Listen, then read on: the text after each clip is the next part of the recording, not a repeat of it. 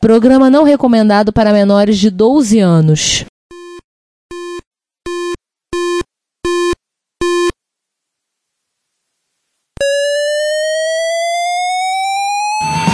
Spectrum 81, Dragon Vic and all it one Commodore 64, Amsterdam Grand Acorn Electron Cheaper BBC Micro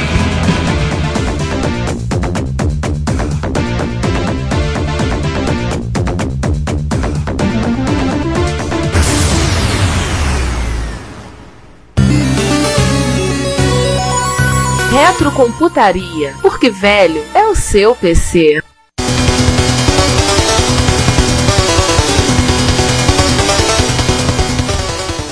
Ele é o Vigia. Por eras sem fim, observei seu mundo e registrei seus eventos significativos. Nos últimos tempos, voltei a minha atenção para realidades alternativas, os reinos que tomam para si os caminhos que a história da computação no seu mundo poderia ter tomado. E se as coisas tivessem acontecido de forma diferente?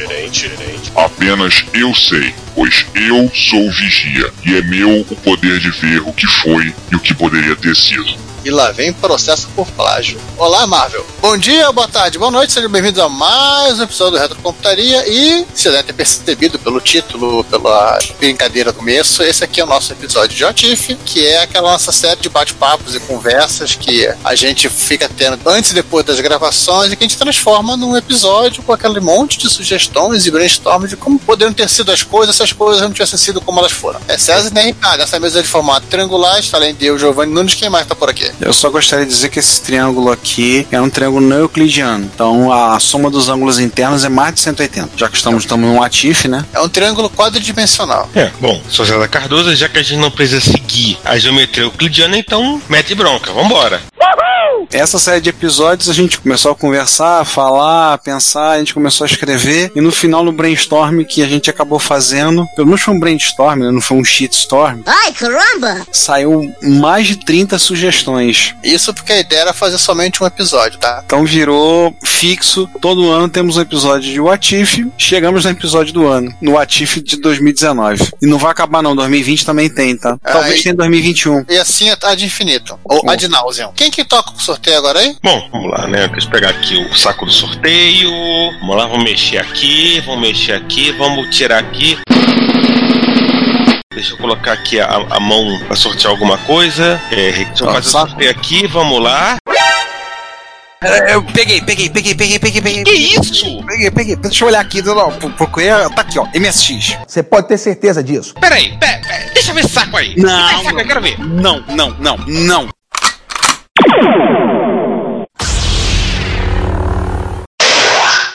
Tá bom, tá bom, tá bom. Se queria tanto, cara, só pedia, não, não precisava arrancar da minha mão. Errei, episódio de MSX. Uhul, Amiga Spectrum sucks. Aê! Aí, pronto.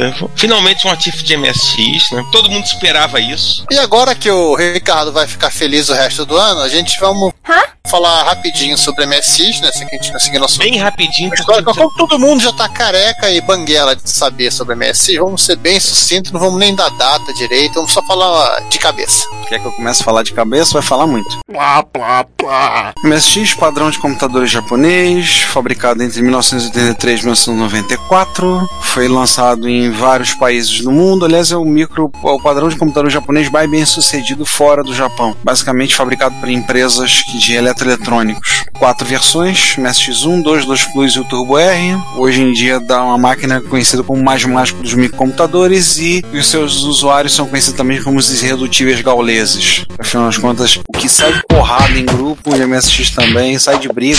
Mas eu me sinto homenageado quando sou comparado à turma do Asterix. Eu acho que é isso, não tem É, muito. o MSX teve uma vida útil de entre 83 e 93, foi quando acabou, foi quando 94. até 94 ele teve quatro revisões oficiais, né, o MSX, depois rebatizado de MSX1, 83, MSX2 em 85, o 2 Plus em 89 e o MSX Turbo R90. Não foi 89, foi 88. Ah, 88. E, o- E- o MSX3 que estamos até hoje esperando. Eu já falei pra todo mundo que quer fazer projeto de micro novo, não faça três. Faz 4, 5, 10, 50, mil, não bota número, mas três não, por favor. Outro dia falaram em 11 milhões de MSX vendidos no mundo, a estatística é bem maior do que eu pensava. Eu falava em 7, achavam falaram em 10 ou 11. E máquina que desperta paixões. Love is in the air. Everywhere I look around. O nome não vai ficar falar muito, não, porque vocês já estão cansados de saber. Se você não é MSXero, é nosso ouvinte, deve ter um MSXero aí perto de você, pergunta a ele, pra poder falar mais. É, então vamos lá. É, a gente começa então, vamos começar pelo nosso cenário alternativo, né? Terra 47.2. E não é a terra do Capitão Cenoura. Não, o Capitão Beterraba. Nossos cenários aqui, assim, como a MSX é um computador japonês, a gente se limitou a, a tentar ficar somente no Japão, não sem muito delírio, porque senão aí que esse episódio seria longo, seria toda essa temporada do Reto Computaria falando de MSX em What If. Então nós nos restringimos em ficar no Japão, mas, mas vamos dar umas piscadelas em cantos do mundo quando assim for necessário. É, porque, assim, se falar, alguém vai dizer, ah, e MSX no Brasil? Ó, isso dá outro episódio maior do que esse. Então, É outro fica pro futuro. No futuro a gente faz um atif de MSX no Brasil. Quando? Não sei. Ah, uma coisa. Um dia aparecerá. É, um dia. Vale lembrar uma coisa assim: o MSX, pra quem não, não lembra, ele é um padrão computadores com a filosofia de compatibilidade, que basicamente é um projeto da empresa japonesa conhecido como ASCII, que era representante na época da Microsoft no Japão, e a Microsoft participou do desenvolvimento do padrão na BIOS, no BASIC e no sistema operacional, no MSX2, principalmente na versão 1. Acho que cuidou da BIOS, a Microsoft do Basic e o, o carinha que fez o, o MS-DOS também fez o MS-DOS. É, e aliás, se você for na Clube MSX número 3, se eu não me engano, tem uma, uma matéria feita por um tal de Ricardo Jussic Pinheiro, um cara chato aí. Tem inclusive botou lá um, um easter egg pra você descobrir no MSX 2.1 como você descobre o nome do, do autor. Mas vamos falar então do nosso cenário zero. Lançado em 1987 pela Unitron, o Mac 512 foi o primeiro clone. Começamos com, como todo bom Atif com o cenário zero. É porque a gente começa contando do zero. Exatamente. E no cenário zero não existe MSX no Japão. É, As empresas japonesas de eletrônica não compraram a ideia da Microsoft e da ASCII de lançar um micro que fosse um padrão único, mas tendo uma compatibilidade entre si. É, é- é aquela história que todo mundo conta, né? A, a Microsoft recebeu um monte de, tipo de proposta de fazer Basic, aí eles pensaram. Resolveram- a ASCII recebeu 18 propostas para fazer BIOS. Aí eles receberam naquela. Chegaram naquela história, em vez de fazer 18, vamos fazer só um, vamos ser todo mundo amiguinho, irmão, só que não deu, não rolou, não rolou química. Okay. Não rolou, vamos supor, nesse cenário zero não rolou e não houve esse padrão que unificava tudo. Ou seja, o que, que aconteceu? Muito mais fragmentação dos 8 bits. Cada fabricante de máquina no Japão resolveu fazer seu próprio computadorzinho de 8 bits, ou eh, evoluir seus próprios padrões já existentes, né, como o JR, acho que JR Da R100 da Panasonic, Panasonic, aquele da Sony, SMC 777. PHC que a Sony já fabricava e por aí vai. Cada um Sim. Co- continuaram com a sua vida de fazer micrinhos pequenininhos e, e vamos ver o que dá. E claro que nesse cenário fragmentado, as empresas norte-americanas, somente a Commodore e a Apple, acharam um ponto de inserção. Enquanto todo mundo briga com um monte de computadorzinho que não tem software, vamos lançar as nossas máquinas com pequenas adaptações para o mercado japonês para ver no que vai. Vamos que vamos, ver o que vai acontecendo. Então introduziram uma adaptação para usar hiragana e katakana. É, uma coisa que na nossa realidade até a Apple até fez, né? Que é o, o, o Apple J Plus, só que ficou só nisso. Nessa realidade, a Commodore também resolveu fazer algo parecido. O Commodore chegou a fazer o Commodore Max, né? É, o Commodore Max é o pai do 64. É, mas foi feito na Commodore Japão. É, foi feito por lá, mas assim, foi um ensaio. Foi um ensaio. É, mas não era um produto de linha da Commodore, assim, que a Commodore fazia parte da linha da Commodore mesmo. Era uma coisa da Commodore Japão. Quer dizer, o Commodore Max é uma coisa meio esquisita, na verdade. Mas enfim. É, nesse, Né? nesse- Tem, tem, é, mistérios, tem mistérios da Commodore que acho que É. nunca saberemos o que aconteceu. ah, É, mas imaginamos que o Commodore Max cresceu, produziu e eles o empregaram e a partir daí foi a base fazer um Commodore 64J, com algum suporte, mas ainda assim não conseguiam competir com as máquinas japonesas após o ano de 1987. é, eles tiveram lá uma versão digamos, pessoal de uma, uma home computer war. Vamos seguindo adiante aí. Com relação a isso no Ocidente, no Ocidente ficou literalmente como é, aconteceu só com CMSX. Basicamente isso. Por exemplo, Espanha, o mercado ficou dividido entre Spectrum, Spectrum e Amstrad. Portugal ficou mais ou menos na mesma. Na Inglaterra, foi o mercado foi disputado entre as máquinas, basicamente as máquinas inglesas, com um predomínio ainda dos Spectrum. A Alemanha ficou no 64, às vezes no, no Atari 8-bit, dependendo da, da região, e por aí vai. Mas no Japão, até que o- algu- algumas máquinas da Apple fizeram algum sucesso. Talvez o grande exemplo tenha sido um Apple II GS com suporte a GIS. Tio, o que, que é GIS? GIS pra mim é aquilo que a gente usa pra escrever em quadro negro. Não, não, não, não é aquilo não. Não, é o suporte aos, caracteres japoneses, ao, principalmente ao kanji. E que foi um sucesso razoável, tanto é que depois foi usado como base para Apple colocar o suporte a GIS no Macintosh e como efeito colateral esse Apple II GS japonês com suporte a GIS e que vinha com MIDI de fábrica Mas o, essa máquina, assim, o, o JGS, né? É. Que era o, o GS japonês, fez muito sucesso com a, com a galera da música eletrônica no Japão. É. Para um micro desse, ligava no tecladão da Casio, um Holland, um Yamaha, Yamaha, Yamaha, claro, ele Yamaha bonitão. e vai que vai. Mas até hoje a cena com o JGS é forte por lá no Japão. Inclusive, nessa terra tem alguns retro hits somente de, de música JGS. Sim, música japonesa de Apple II. Ah, e com um detalhe, em 2007, para comemorar né, os 20 anos do, do JGS, a Apple lançou uma versão do MacBook em bege, conhecida Nossa. como JGS. A última vez que eu vi desses vendendo no Yahoo Auctions, cara, bicho, a rapaziada tava disputando na, na base do, né, do Shuriken maldito. Ele tá usando shuriken envenenado e espada samurai. Exatamente. Parece um desses, bicho. É como aquela música do Racionais. Se Deus vier, que vem armado. E a Commodore, hein? É, ela, foi uma ela também tentou, tentou levar a máquina 16 bits dela pro mercado japonês. Era um mercado interessante pra época. Só que assim, ela se embananou, como tudo que a Commodore fez depois de 85, né, ela se embananou pra ter um suporte consistente de GIS pro Amiga. Alguns usuários fizeram até um trabalho bem melhor depois que ela desistiu.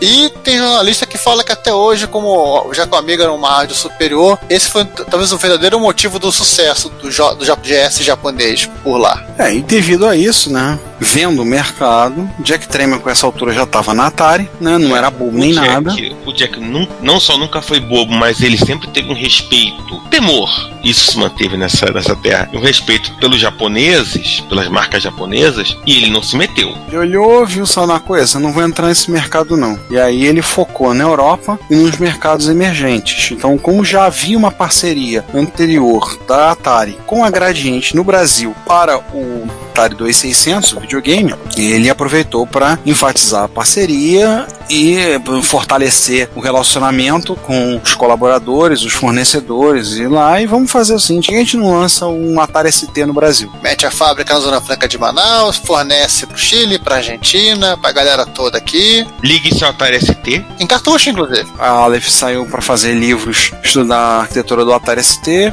e aí parte da comunidade que originalmente em outras terras era da MSX, uma parte foi para Atari ST, outra parte ficou meio perdida aí, meio solta, ainda ficaram no Spectrum, no Apple ficaram no Spectrum, no Apple, assim, mas não migrou, ficaram assim, uma, uma galera foi pro Atari ST e assim ficou. Isso até impactou o Amiga, né? Um pouco o Amiga pra gente entrar no Brasil. Foi, houve uma certa barreira pro Amiga começar a vender, mesmo da forma porta-bandeado, ele sofreu Chegava, uma chegava bem mais caro, né? é, chegava mais caro e aí com isso o Amiga não teve menos penetração no país. Ficou um trem elétrico caro. É. Mas assim, no final, do que, que foi essa, esse monte de empresa eletrônica de consumo brincando de vender computador, né? Como eu, sei, como eu comecei até a falar, elas depois de um tempo se retiraram, desistiram, nunca mais voltaram pra isso. Depois que elas tiveram a versãozinha dela da Home Computer War, né? alguns prejuízos, um monte de máquina sendo usada pra fazer aterro na Baía de Tóquio e por aí vai. É E pra fazer a pista nova do aeroporto. Do aeroporto E- de Narita.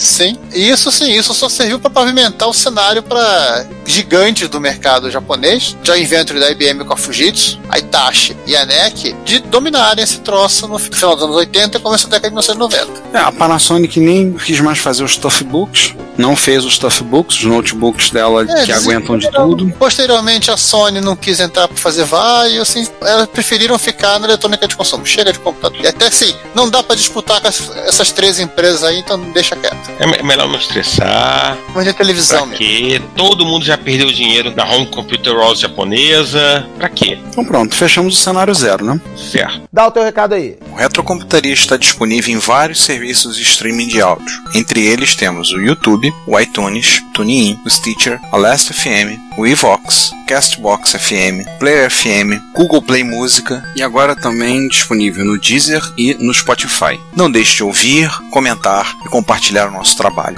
Nosso muito obrigado por sua audição. Fez certo, Renan. Depois do lançamento do Hotbit 2, a Sharp Cenário 1 um pouquinho mais otimista, pelo menos pra quem é MS0. Ah, não muito, né? No cenário 1 foi feito apenas o MSX1, foi lançado por um pouco mais de 25 empresas, quase 30 empresas no mundo. Foi lançado no 1983, foi produzido, base do Spectra Video SV328 e pronto, ficou só no MSX1. É, a galera do consórcio meio que não se entendeu. Como é que a gente evo- evolui o MSX? Ficaram nessa, cada um quis puxar pro seu lado. Ah, o MSX2 vai ter que ter som melhor, outro tem que ter um vídeo melhor, outro ter que ter, sei lá, um gabinete melhor. Não Como consegui. sempre acontece nessas brigas, que todo mundo briga e ninguém tem razão. Alguém pediu um conector padrão de teclado? Sim, esse é o problema. Esse é o problema. Entendeu, Punk? Esse é o problema. Ninguém quer. Então ficou lá, não houve evolução para o MSX2. O MSX foi produzido no MSX1, ficou 83, 84, 85, e aí, como diria minha avó, foi morrendo em nada. Por aí. Vendeu na Europa, vendeu no Brasil, e teve um cenário muito parecido com o que foi na nossa realidade, mas Só que não houve kit de transformação para MSX2, não houve incentivo. A Mega Hunter teve, mas não houve. houveram kits amadores de expansão da área de vídeo, mas nada digno de nota. É. Em resumo, o que acontece? Conta um tempo, voltamos pro cenário zero. Sim, aí acontece quase a mesma coisa, né? Só que teve MSX, legal. Virou um pé de página. É, virou um pezinho de página interessante, mas virou. E no final temos de novo as grandes do mercado japonês ocupando os espaços. Espaços que dão e de vez em quando dando uns petelecos na SEG e na Nintendo. Então eu queria pedir a atenção de todos. O Retrocomputaria é um podcast gratuito. Isto significa que você paga nada para ouvi-lo ou para visitar o nosso site. Mas isso não significa que não tenha custos, pelo contrário. Nós da equipe investimos tempo, conhecimento e dinheiro nossos para entregar a vocês o melhor conteúdo que pudermos proporcionar. Logo, convidamos você a nos pagar um café. Sim, na página relacionada no nosso site, você pode fazer uma doação em dinheiro, inicialmente no valor de um cafezinho. Agora, se você doar o valor de alguns cafezinhos, você poderá receber um brinde nosso, um cordão de crachá. Se o valor for ainda maior, você ganhará, além da nossa gratidão, uma camiseta do Retrocomputaria. O frete é por nossa conta. Nós temos lá botões para doação pelo PagSeguro, pelo PayPal e pelo Mercado Pago. Então, pague-nos um café, mesmo que você não consuma essa bebida. Se você preferir, você também pode ir até o link loja no nosso site e adquirir no Mercado Livre alguns dos itens que vendemos. E por último, se você quiser doar um item de hardware, aceitamos de bom grado. Todo o lucro das vendas e das doações é revertido para o sustento desse podcast e site, e você nos estará nos ajudando a realizar esse trabalho. Nosso muito obrigado. Acabou, acabou, acabou. Com um HD embutido, o GS ROM 4 Bom, é, vamos falar de cenário. Agora um cenário menos depressivo. Cenário afiado. Cenário 2, né? Na Terra 342. É, um cenário de New, New Life People. Exatamente. E No cenário o pessoal gostava de canetas. Exatamente. Muitas canetas. Muitas canetas. Um belo dia, em Osaka, houve uma reunião tensa entre a Computer Division e a Television Division da Sharp. Tensa, dos lados brigando muito. Não, MZ, não, X1 não tem que ser. Até que um dia chegou o CEO da Sharp, deu uma porrada na mesa. Lembrando que a Sharp não era uma empresa de computador. É, uma empresa de computador, dá uma porrada na mesa. O que obviamente todo mundo tomou um susto e baixou o decreto que, afinal de contas, manda quem pode, obedece quem tem juízo. Basicamente, que ia acabar com o MZ, ia acabar com o X1 e todos eles iriam trabalhar junto com o padrão MSX. É por isso que o sindicato tá essa matança aí, classe desunida. Ou seja, a Sharp estava aderindo ao padrão MSX. A Sharp né? japonesa. Fez um- a Sharp japonesa fez um press release bonitão, não. O, nós vamos aderir ao, ao MSX, nós vamos lançar dois MSX novos e nós vamos dar aos, aos usuários da- das linhas MZ e X1 um caminho para atualizar seus computadores para poderem comprar seus MSX. O que, obviamente, é aquele susto, que ninguém esperava isso.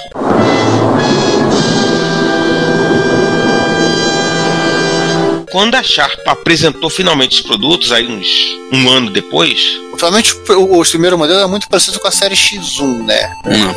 Assim, o modelo né, mais caro, ele trazia todas as inovações da série X1 pro MSX.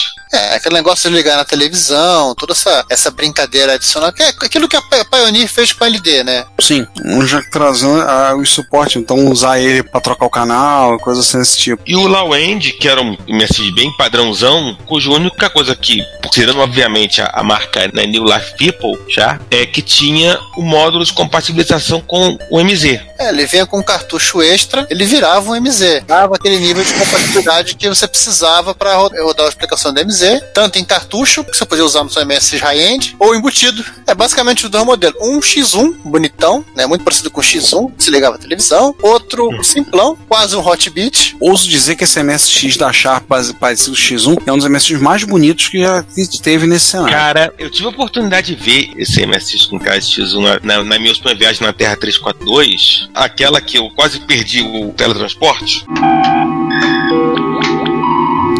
Você lembra dessa história, né? Sim, sim. Cara, é a pena que é difícil trazer alguma coisa daquela terra pra essa nossa terra, cara. Tem que deixar alguma coisa de lá aqui, Pois é, de daqui lá.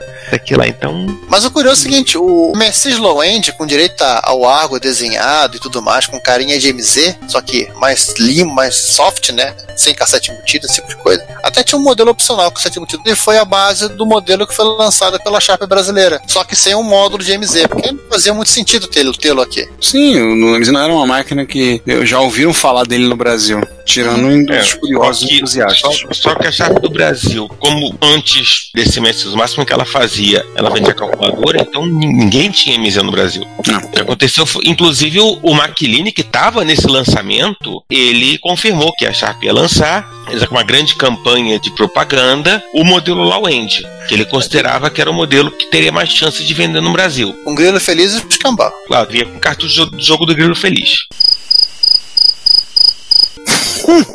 Ah, meu Deus. E para quem tivesse o MSX1, era o high-end, né? Você podia usar a versão em cartucho de compatibilidade do MZ. Claro que outro- outras pessoas também compraram para botar em seus outros MSX, né? Mas você não vê o caso. Com quase 100% de sucesso, mas O Werner da Terra 342 comprou todas as versões desse cartucho que encontrou. Porque afinal de contas o Verno é a coisa que se mantém em todas as terras. É, ele, é uma, ele é uma constante. Uma constante, mu- é uma constante multiversal. Daí, devido a essa penetração no padrão a da Sharp está participando mais do padrão, o MSX2, que veio a ser lançado nos anos 85, já teve uma maior colaboração da Sharp no projeto. Então, além dos recursos gráficos aprimorados, recebeu uma integração com aparelhos de televisão. Sem uma porta padrão que cada fabricante poderia colocar nas TVs e todo MSX poderia brincar de ligar e desligar e trocar canal. E que depois foi padronizado para os outros micros japoneses. Sim. Tanto é que o ocidental, final dos anos 80, início dos anos 90, chegasse no Japão, uma coisa que ele notava era isso. Tipo, que existia uma porta padrão pro cara ligar o com- qualquer computador em qualquer televisão, em qualquer monitor. Literalmente a, a versão do SCART japonês. É, era o RGB 21, só com alguns pinos adicionados de controle, né? É, com mais coisinhas. E aliás, algumas TVs de tela plana ainda tem essa, coisa, essa porta, só que numa versão menor. E tem outra coisa muito importante, né? Sim, a a Sharp brigou um pouquinho com a Yamaha. A Yamaha queria botar aquele modo dos 56 cores lento e a Sharp falou: não, isso não tem futuro. A Panasonic ficou do lado da Sharp. Porque entendeu o que isso significava, Sony também. E no final, o 38, em vez de ser aquele modo dos 56 cores, ele sai com o modo tile para screen 5. É a Konami pira. Hum. E a Screen 1 sai com 64 colunas. E a Konami pira de novo. Dá pra fazer um grades com mais gráficos. E modo É, texto. dizem, dizem, dizem que quando a Konami recebeu essa confirmação, passaram uns dois dias enchendo a cara de saque no- nos escritórios da empresa, de alegria. Mas ninguém confirma isso. aham, ficou quase igual programar no MSX, ficou quase igual programar no Nintendinho. Mas tem uma coisa, né? Nesse universo não teve um Metal Gear. Não, acabou não existindo. É, o que o Kojima quis lançar foi. Ele acabou lançando um jogo semelhante ao Ikari Warriors da SNK. E que nesse mundo, o- esse Ikari Horrors do Kojima fez mais sucesso que o Ikari Horrors da SNK. E no final Gerou- das contas. né, Gerou uma vi- série vi- infinita. Já virou uma série infinita, o motivo da briga com a Konami, Kojima sai e vai fazer o quê? Death Stranding. Não, Metal Gear. Ah, é, ele vai fazer Metal Aí ele vai pegar um projeto, que ele, uma ideia que ele teve no passado. E ele disse que um dia vai terminar. Só que toda vez que fala desse projeto, ele tá comendo o quê? Cup Noodles.